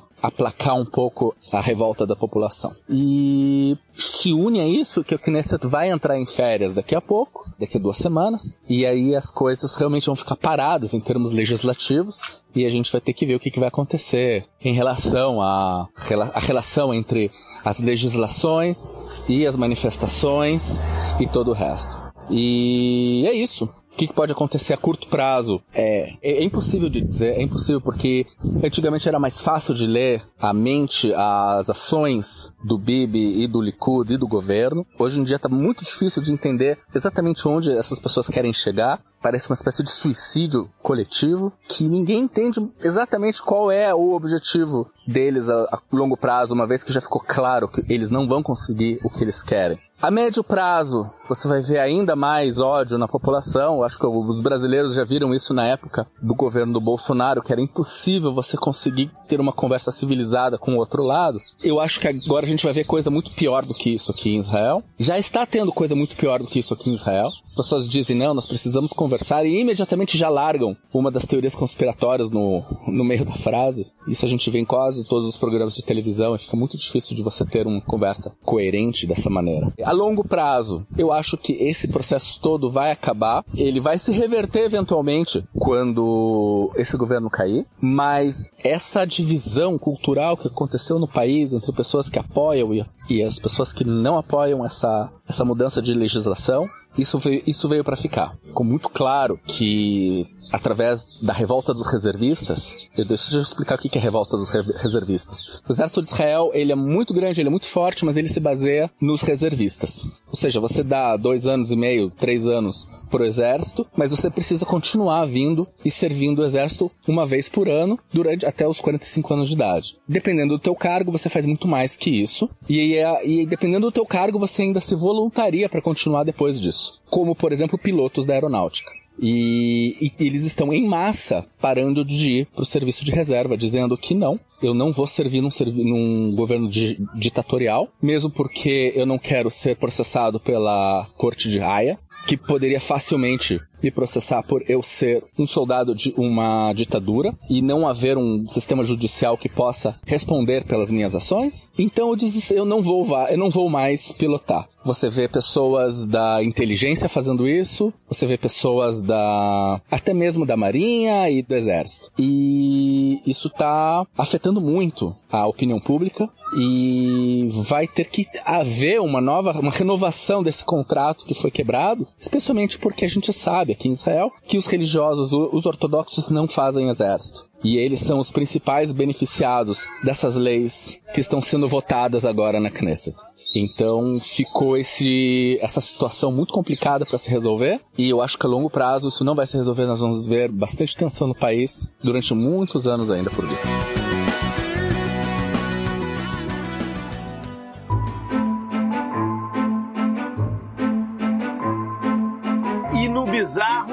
Tinha algum mistério nos Alpes? Pô, vários, vários, mas não é nenhum do tipo Agatha Christie, JP.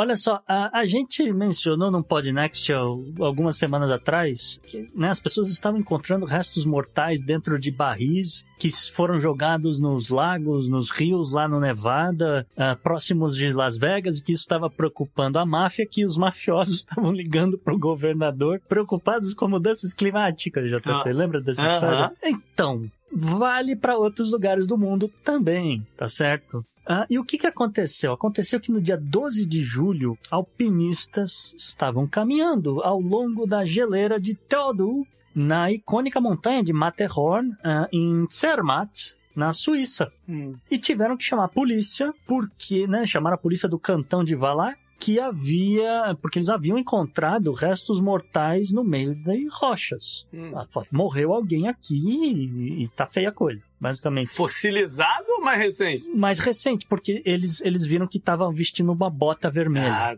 então não é, não é um Neandertal. não é um Neandertal, tá? A polícia foi lá, removeu o corpo, não sei o que, procedimento padrão uh, realizaram testes de DNA, ver se batia com alguma coisa que tivesse ali no sistema e confirmaram que esses restos mortais pertenciam a um alemão de 38 anos que desapareceu, JP, há 37 anos atrás, hum. tá? Se quiser ser exato, setembro de 1986. E o alpinista aí desaparecido, né, não foi identificado até para né, dar tempo de você comunicar algum membro da família, uh, que né, são 37 anos que você não ouve falar do seu tio, é, se, se, ainda que tem algum familiar vivo, né, aquela coisa. Mas então é, estão preservando o nome aí para fins de, de, localizar a família, comunicar o que, que acharam o corpo do sujeito. Mas de toda forma, né, apesar dos, desses detalhes todos sobre a identidade desse homem não ter sido uh, divulgados, a, a polícia realmente autorizou a publicação dessa foto que você vê a tal da bota que eu mencionei, vê né, a bota com equipamento ali de, de alpinismo, de etc., que pertencia ao alpinista. Uhum. Os climatologistas suíços e outros especialistas dizem que as geleiras do país estão derretendo a taxas aceleradas nos últimos anos. Em 2022, as geleiras da Suíça registraram a sua pior taxa de derretimento desde que eles têm registro. Uh, e assim, registro vai para mais de um século, que via lá alguém mediu quanto de neve tinha na montanha. Mais, mais, mais uma pimentinha, cara, pra, pra gente trazer, fazer um programa sobre aquecimento global, porque tá na hora. E foi e, assim, né, os, os números que os caras mediram era coisa do tipo 6% do volume que eles tinham medido em 2003. Ou seja, em termos de volume de neve, é muita neve. Uhum. E, assim, né, como você falou, questões de mistérios nos Alpes, realmente, né, o, o encolhimento das geleiras tem levado à descoberta de muitos corpos de alpinistas que desapareceram nas últimas uhum. décadas, tá? O, o, anterior a esse caso, a gente teve uh, em 2015, por exemplo, quando restos mortais de dois jovens alpinistas japoneses desapareceram nessa mesma montanha, no Matterhorn, em uma tempestade de neve de 1970. Ou seja, é, é, é, aquela situação, tá derretendo a neve, tem gente, tem cadáver ali, né? A neve possivelmente preservou alguma coisa uhum. dessa galera. E estão encontrando, estão identificando. Fica aí a título de curiosidade se um dia vão. Quantas pessoas vão ser de fato encontradas, né? Mas eu queria saber de você, Jota. Hum. Numa situação hipotética de lagos, rios, sei lá, praias, de repente, né? Você, você tem um, uma ressaca, alguma coisa assim. Se você tem em mente algum corpo algum, de algum desaparecido no Brasil que poderia aparecer depois de muito tempo aí por conta de mudança climática. conta de mudança. Um córrego, de repente, um córrego que secou, alguma coisa assim. Cara, no, no, por conta de mudança climática eu não sei, mas eu, tem um caso curioso é que eu tinha um tio que estava enterrado num, num cemitério. Histórias de tio do JP.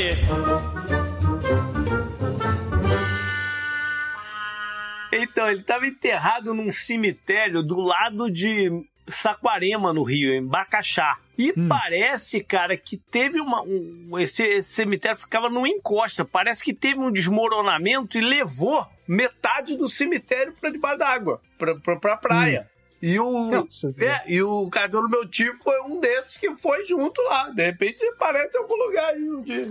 É, tá certo, achei que você ia falar alguma coisa do tipo, vai, aparecer o corpo do Ulisses Guimarães, ou Ah, isso daí eu acho que não aparece. então tá certo. Isso aí eu acho que não aparece, não. Up next. Up next.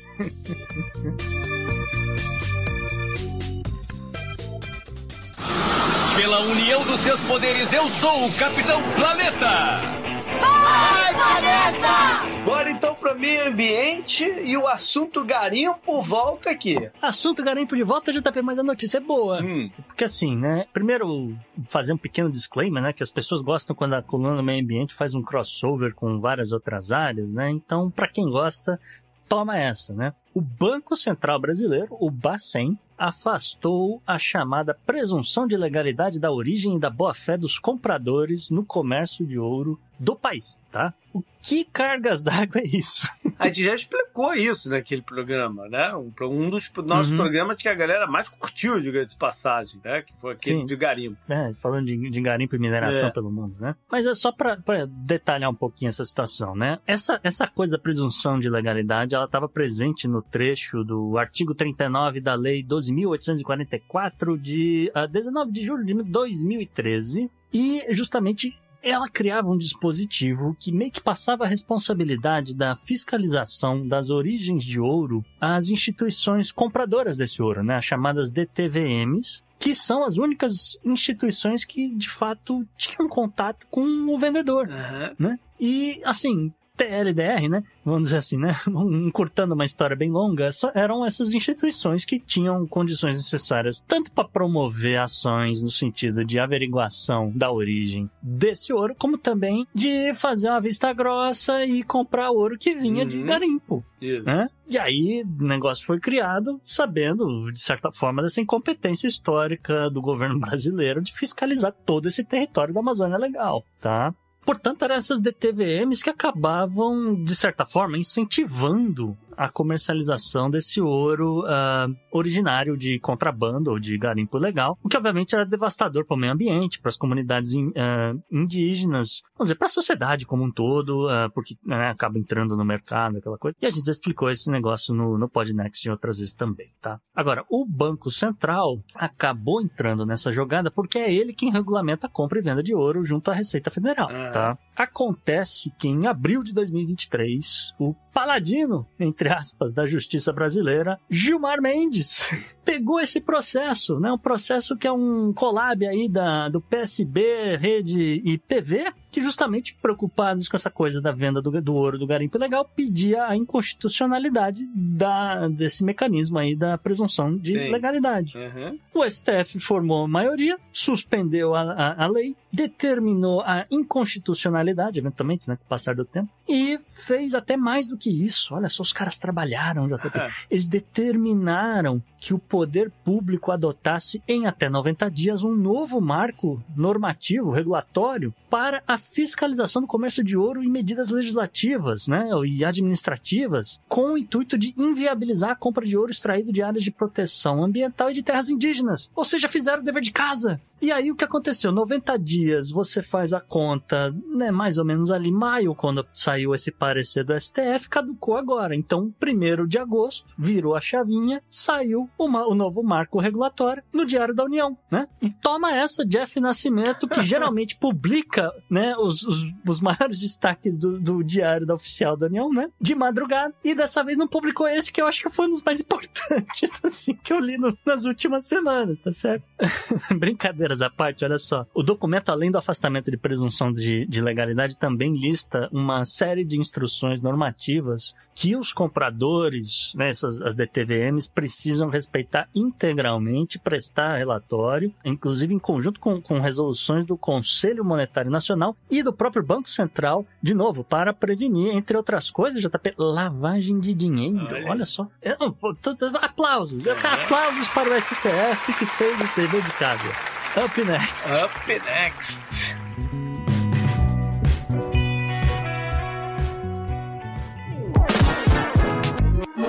A Europa em destaque.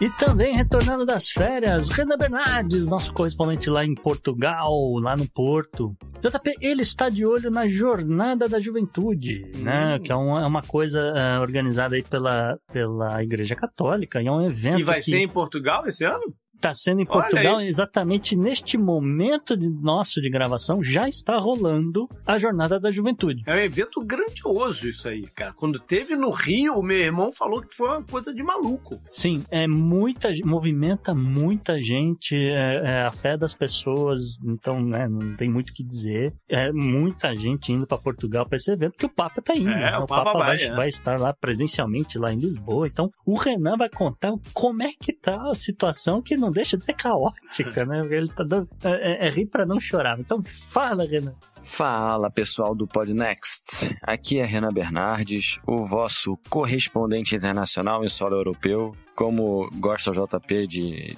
de falar, mais especificamente em Portugal, e tô aqui mais uma vez para trazer um pouquinho do que vem acontecendo aqui em terras lusitanas. E dessa vez, o assunto do momento, e quase que só se fala disso por aqui, é a Jornada Mundial da Juventude. Esse evento, antes de mais nada, para quem talvez não esteja muito por dentro, sim, é um evento religioso, mais especificamente católico, e é uma espécie de peregrinação onde, abre aspas, jovens de todo o mundo estarão com o Papa. Fecha aspas. E, cara, esse evento, assim, também ainda para nortear, né, pessoal que não sabe, esse evento teve início em 1985, ainda com o Papa João Paulo II. E acontece a cada dois, três anos, assim. E, olha, já até aconteceu no Rio de Janeiro, em 2013. Talvez alguns aqui se lembrem, alguns é, tenham essa memória aí, porque já são 10 anos, mas enfim, são 10 aninhos aí, pouco tempo até. E ainda contextualizando, é um evento que acontece agora aqui em Portugal, mais especificamente em Lisboa, entre os dias 1, dia 1 e dia 6 de agosto. E, cara, estima-se receber entre 1 milhão e 1 milhão e 500 mil pessoas. E isso é muita coisa, pessoal. Para dar uma ideia, a cidade inteira de Lisboa, não considerando os arredores, né, a cidade mesmo, tem em torno de 500 mil habitantes. Ou seja, é como se, sei lá, a cidade de São Paulo fosse receber um evento onde vão para lá 25, 35 milhões de pessoas. Esse é, essa é a magnitude da, dos números para Lisboa, né? E que significa que Lisboa está se preparando para um pequeno caos nesse momento. E não só pelo número absurdo de peregrinos presentes, e que nesse momento já chegando, né? Porque é, gravando aqui na quinta-feira, dia 27 de julho, é, já tem muita gente que chega, né? E cara, assim, é, é, é, um absurdo assim, a quantidade de pessoas que vai receber. Mas o evento não está sendo só um pequeno caos por causa disso. Acontece que Portugal, e a Europa toda, está recebendo uma vaga de calor fortíssima ultimamente. E essa é uma preocupação extra para essas autor para as autoridades portuguesas, né? Mas que em princípio, pelo menos estima-se que os termômetros vão marcar aí pouco mais de 30 graus. Sim, claro que não é muito se a gente né, estiver na praia, mas atenção que para uma peregrinação e para um ambiente hiperlotado de pessoas, a gente tem que tomar cuidado. E também tendo em vista a magnitude do evento, estarão destacadas, isso para ter uma ideia, hein? 16 mil elementos de força, dentre elas de segurança, proteção civil e emergência médica, inclusive reforços de segurança espanhola e internacional da Interpol também. A população portuguesa, cara, vive uma crise no seu bolso aqui no momento. E é muito mesmo responsável também pelos aumentos dos absurdos dos preços das casas, a bolha imobiliária daqui gigante, mas também pelos mercados, desde a guerra na Ucrânia, desde a Covid. Os mercados encareceram muito e o, o poder aquisitivo do, da população aqui em Portugal diminuiu bastante. E, portanto, povo sem dinheiro é povo insatisfeito, né? E aí, tudo que diz respeito a gastos do governo, no caso nesse evento, gera uma indignação fortíssima. E os gastos giram em torno de 160 milhões de euros para esse evento. E contou, inclusive, com um recente escândalo na construção de um altar-palco que foi montado para o Papa Francisco. Um altar-palco não é, não é qualquer palco, é um bicho gigante, assim, um transformer de 40 metros de largura com 24 metros de altura. É aquela coisa bem olimpiana, sabe? A questão aqui é que, em princípio, o governo português, que arca com a construção do evento, foi declarando que foi ficando cada vez mais caro fazer o palco. O palco começou ali naquela de vai custar uns 400 mil euros, e meados de fevereiro desse ano já se dizia que ia custar 4 milhões e 200, até quase 5 milhões de euros. E isso, imagina, 160 milhões de euros gastos em, em infraestrutura, em força de deslocamento, em preparação para o evento, gerou na população portuguesa aquela, aquela revolta, né? Aquela revolta bem característica de um povo que está passando, passando fome mesmo, né? Passando necessidade, passando um aperto bem forte aí desde muito tempo, desde talvez a sua crise de 2008, 2010, 12, ali, quando a crise imobiliária também na Europa pegou muito forte. Desde então, Portugal vinha se recuperando bem, mas nesse momento está muito complicado. Então, é, já dá para imaginar que esse palco, não só o evento inteiro, né, mas o palco especificamente também, levantou aí muita insatisfação e com muita reclamação da população e pressão ao Vaticano. O Vaticano foi lá e tirou o corpo fora e falou: olha, a organização do evento é responsabilidade de quem o recebe, tá definido, tá é contratual, é assim que é. E, como quem diz assim, eu não vou fazer nada, vocês vão organizar e vocês vão receber o meu Papa. Basicamente é isso. E o autarca de Lisboa, Carlos Moedas, que é, digamos assim, o equivalente ao prefeito, vai, no, no que seria no Brasil, já teve que se explicar muito ele rodou, rodou aí nas suas justificativas e ele mesmo alega que o investimento em infraestrutura é benéfico para a cidade, né? Aquela coisa, como os eventos FIFA, né? Aquela coisa que a gente teve no Brasil na Copa do Mundo ou até nas Olimpíadas. Não, mas o que fica aqui fica para o país, fica para a cidade, fica como herança, infraestrutura e, enfim, é aquela aquela clássica justificativa, né? Aquela justificação de quem de quem de quem, olha, de quem já tá tarde demais, quem vai fazer o evento. E ele mesmo alega que, né, como eu disse, esse evento em infraestrutura é benéfico para a cidade, para além diz, é, diz o autarca, de estimar um retorno financeiro robusto, com altíssimo número dos esperados no evento, né? Então, aquele altíssimo retorno financeiro imediato, que são as pessoas que vêm para cá e que gastam aqui, seja com comida, com hospedagem, é, enfim, com ou compras ou com outras viagens, pessoas que fiquem mais, né? e também com, com o que se, o que se fica de herança aqui, né? Daquilo que foi montado, daquilo que foi estruturado e organizado. E, como eu disse antes, é, pode chegar até 1 milhão e 500 mil pessoas nesse evento, portanto, é um, é um número de pessoas considerável para, digamos assim, gastar dinheiro aqui, né? Em Portugal. Não, não sei se vai bater 160 milhões de investimento ou se, apesar de tudo, agrada o pessoal que vai passar por essa semana aí bastante caótica. E fica, fica um pouco aquela sensação agridoce, porque as pessoas, nós vemos muito isso acontecer, né? E depois dos escândalos de corrupção da FIFA e aquela coisa, é impossível não fazer um paralelo. Fica sempre aquela sensação, pô, mas vale a pena fazer isso, receber esse evento? Não vale? Mas, ao mesmo tempo, segundo o próprio presidente português, na época que, quando Portugal foi escolhido para ser o país da Jornada Mundial da Juventude, conseguimos, é uma vitória da, da lusofonia, alegou que era uma vitória de um país que se identificava com a África, até porque o próprio Marcelo Rebelo de Souza, o presidente, disse que uma das conversas na época da, do Vaticano e das escolhas era pensando em,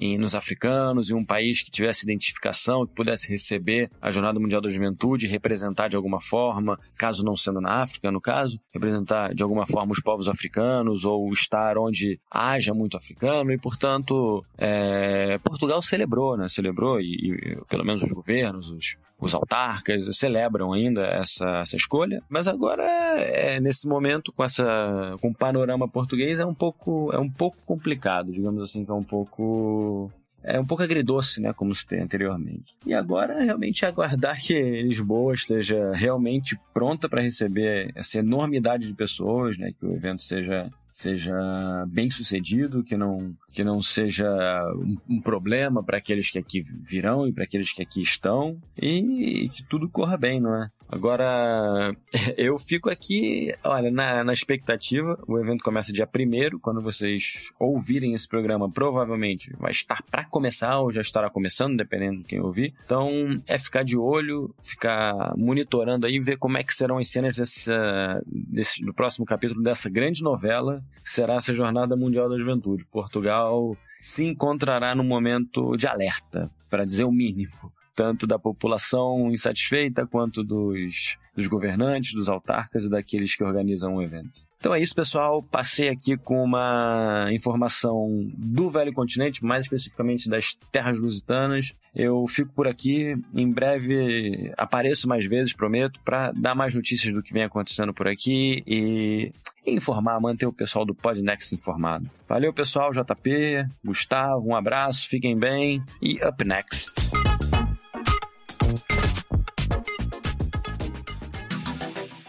Anote no seu calendário.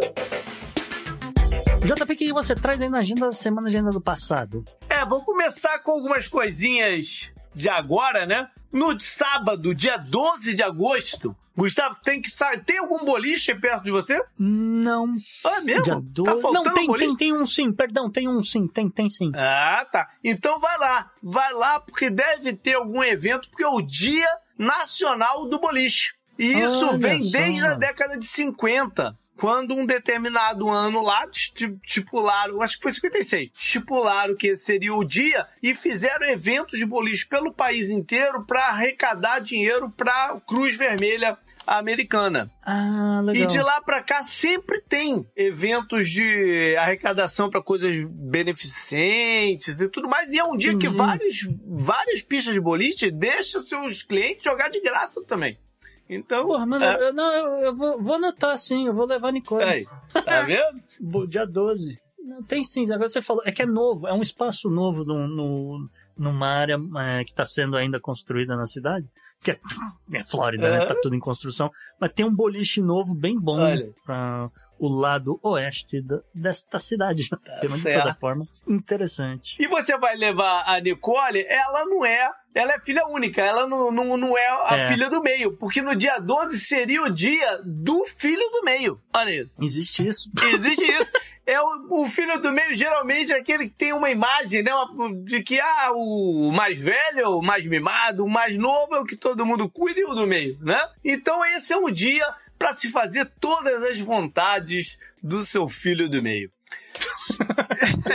Ainda na pegada familiar, feliz dia dos pais para os papais do Brasil, que no dia domingo, no dia 13 de É. agosto, é o dia dos pais. Aqui a gente já comemorou em junho, mas no Sim. mundo inteiro, é, eu acho que é no dia. Quer dizer, eu não sei se é no mundo inteiro. Eu. Não, é, o Brasil é exceção nesse caso. É o, O Brasil é exceção nesse caso? Então, o Brasil é exceção. é. dos papais brasileiros, eu a- me aproveito e comemoro duas vezes. É, o dia da, por incrível que pareça, uma das datas mais internacionais do, do mundo é o Dia das Mães. Sim, E Essa realmente é, é sempre né, em maio, sempre. É realmente o mundo inteiro. Ah, dia dos Pais é meio zoado. O Dia dos Namorados também.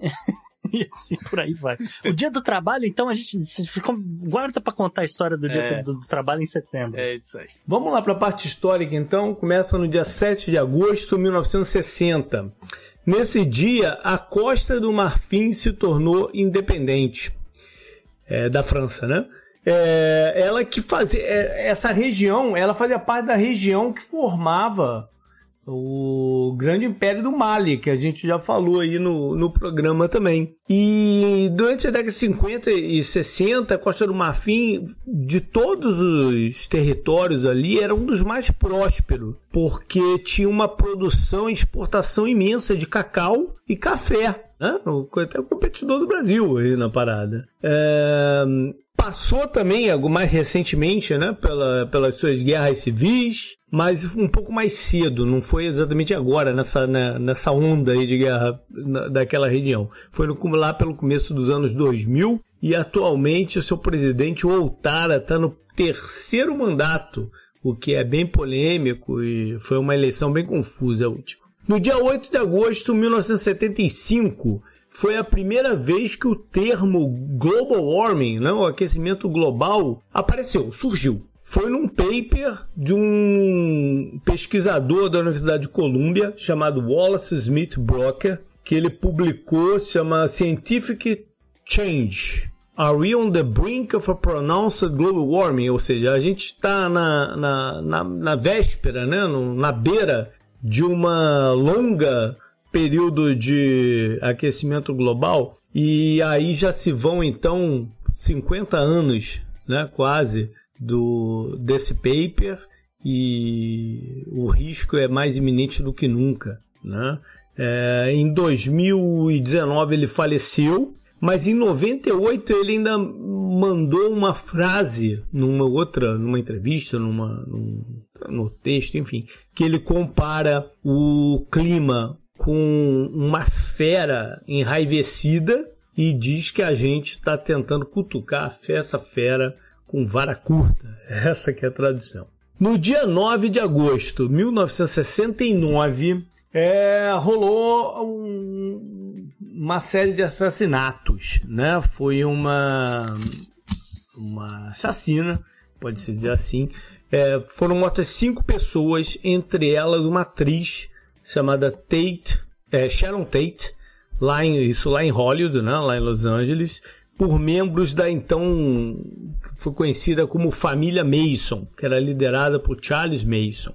E essa galera é, era uma galera que estava é, bitoladaça, né? bitoladaça com, com, com as ideias desse sujeito e tal. Não foi o primeiro, não foi o único crime que eles cometeram. Uh, mas foi o que ficou mais famoso por envolver uma atriz e ela estava grávida de oito meses e outras figuras ali do, do, do cenário de Hollywood. Uh, a gente está tá vivendo uma polêmica porque uma, uma, uma das pessoas né, envolvidas nessa, na, nesses assassinatos, que se chama Leslie Van Hoyten, vai saiu em liberdade condicional no mês passado.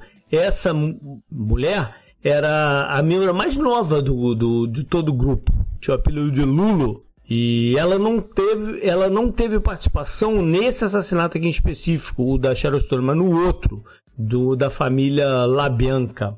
Enfim, quem quer ver mais um pouquinho dessa história pode ver o, o, o filme do Tarantino, Once Upon a Time em Hollywood, que traz um final alternativo para essa história. Ele é baseado na história, mas traz um, um final alternativo. Up next.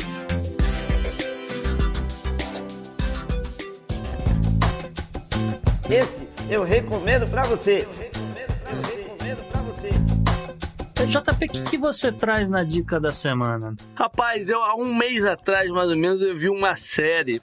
Eu gostei da descrição. Sabe quando tu gosta da descrição do que tá rolando lá? E ah. tu fala, pô, vou ver. E é uma série, seria de espionagem internacional e tal, não sei o que, chama The hum. Citadel. Tá no ah. Amazon Prime. Você gostou? Mais ou menos. É a minha reação é, também. mais ou menos. Porque lembra que eu trouxe uma também nessa pegada que era aquela Lias, Liaison? Liaison. Né? Yeah. Que eu falei, pô, horrível.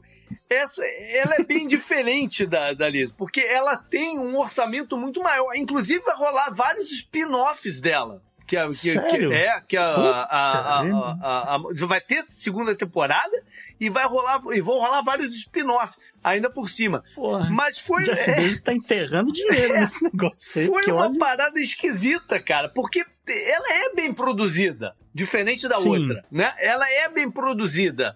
Concordo. Tem um, alguns atores bons, o, o Tucci, né? É, um, é um, é Stanley é, Tucci, um, tá muito é um bem, baita né? ator e tal, não sei o quê. Mas é uma parada meio maluca, né? Que de uma, de uma, de uma organização internacional supra países, né? É, a tecnologia extremamente avançada. Que, pô, eu acho que não, não vende, né? Que aquilo é possível. Né? É, né? pois é, a minha reação foi essa. Foi, cara, não estou comprando que esses caras são espiões. Isso tá, tá com uma pegada meio Doctor Who meio que não, não casa, não tem o charme. E eles tentam fazer de uma forma que seja bem sério o negócio, né? Eles se levam muito a sério, cara. Mas parece galhofa também, de certa forma, né? Até as cenas Sim. de ação e tal. Então é curioso. É, Vale a pena pela curiosidade. Entendeu? O, É. o, o negócio tem algumas ideias interessantes ali no meio e tal, mas é, no final de contas tu fica assim, pô, não é possível, cara. Que os caras estão fazendo isso botaram grana nisso aí. E tem, vou- e tem atores, tem, tem o, o Rob Stark, né? O, o do Game Mark of Madsen, né? é, o Mark o que lá. Tem né? uma galera, né? E, e, e como eu vi, eu li que ia ter esse- é, é, essas outras, né? é, é, derivadas dela, eu falei, pô, deve ser, deve ser um negócio maneiro, né? É, vale, vale a pena ver pela curiosidade. É uma parada meio James Bond, mas que não é James Bond, entendeu? É meio É, Mission Impossible, mas não é Mission Impossible. É, é, uma, é uma saladão. É, é, enfim, eles não, não é galhofa a ponto de É. ser tipo agente Exato. 86. Não tem entendeu? espírito Mas de comédia, mas tem uma Não. pegada galhofa, né? E- É muito bizarro, cara. Então, assim, a, a minha recomendação, né, que você quer recomendação, é assista o primeiro episódio. Se você não gostar, não perde, não perde tempo, não. Não, mas o primeiro. Aí que tá. O primeiro episódio não fala o que, o que é isso que a gente tá falando. É, tá bom, então os, do- os dois primeiros. É muito introdutório. Ele é muito introdutório, o primeiro episódio, né? ok, ok. E te deixa uma. o então. primeiro episódio te deixa um gosto assim, cara, os caras vão fazer um negócio interessante. Mas aí descamba, né? Descamba por uma É. viagem muito louca. Sim, sim. É, olha só, vamos- então vamos recomendar a série de espionagem boa. É. Eu- vamos falar de Teherã. Ó, eu vi a propaganda dessa daí, cara. Teherã é do cacete. É na Apple, na Apple, né? Na Apple também, ah, mas obviamente que você encontra já na. Ela é, uma- é um pouco mais antiga, ela é até antes da pandemia, então você Uhum. encontra em qualquer lugar das internets. Uh, Teherã, é, com uma escrita ah, em inglês, com é, T-E-H-R-A-N, Uhum. tá? É, o que, que é legal dessa série é que são atores ah, de Israel e do Irã, Olha aí. tá? Um joint ven- uma um joint parte- venture. É um joint venture, ah, e obviamente Hollywood no meio, claro, produção da HBO, então é super produzido, Tem, etc. tem aquela atriz famosa do. do. Caramba, como é que é o nome dela, cara? Tá me fugindo. Mas já. A Glenn É, Close? Glenn Close, é. é. A Glenn Close entra na segunda Tá, temporada. segunda eu- temporada? Eu chego nela. Ah, É, tá. Eu chego nela. A, a primeira temporada... Então, vamos falar rapidinho aqui, porque o tempo tá, tá urgente. Mas é, é, olha só. É, o que, que é interessante? É, eles, eles respeitam a- as línguas locais. Então, é, você, quando as- os personagens estão em Israel, eles estão falando em hebraico. Quando eles estão no Irã, eles estão falando farsi. Ah, e, obviamente, por serem atores ah, ah, persas, da- das etnias corretas, etc. Sabe, é, acontece aquela coisa que eu acho que, sabe, toda série hoje em dia deveria levar em consideração, que é transportar né, a audiência que tá em casa para o país. Isso acontece, cara. Você se sente em Teherã quando eles estão lá, você se sente em Israel quando eles estão lá na, Ao na contrário salinha. dessa cida- cidadel que você não se sente em lugar nenhum.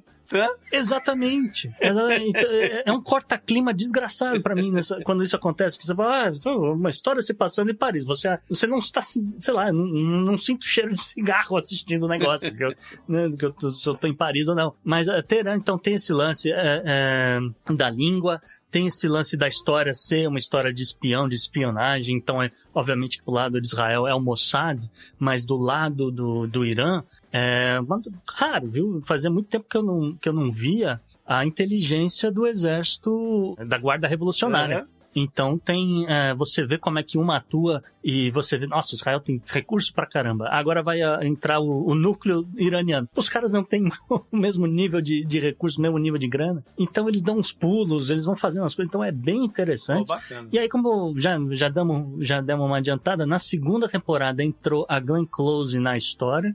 Eu achei que ela foi um pouquinho mal aproveitada, né, porque eu, eu, eu tinha uma. Quando ela, a personagem é apresentada, eu tinha uma ideia de quem ela poderia ser. ah, mas era, acabou sendo uma outra coisa, então achei que não ornou muito, sabe? Uhum.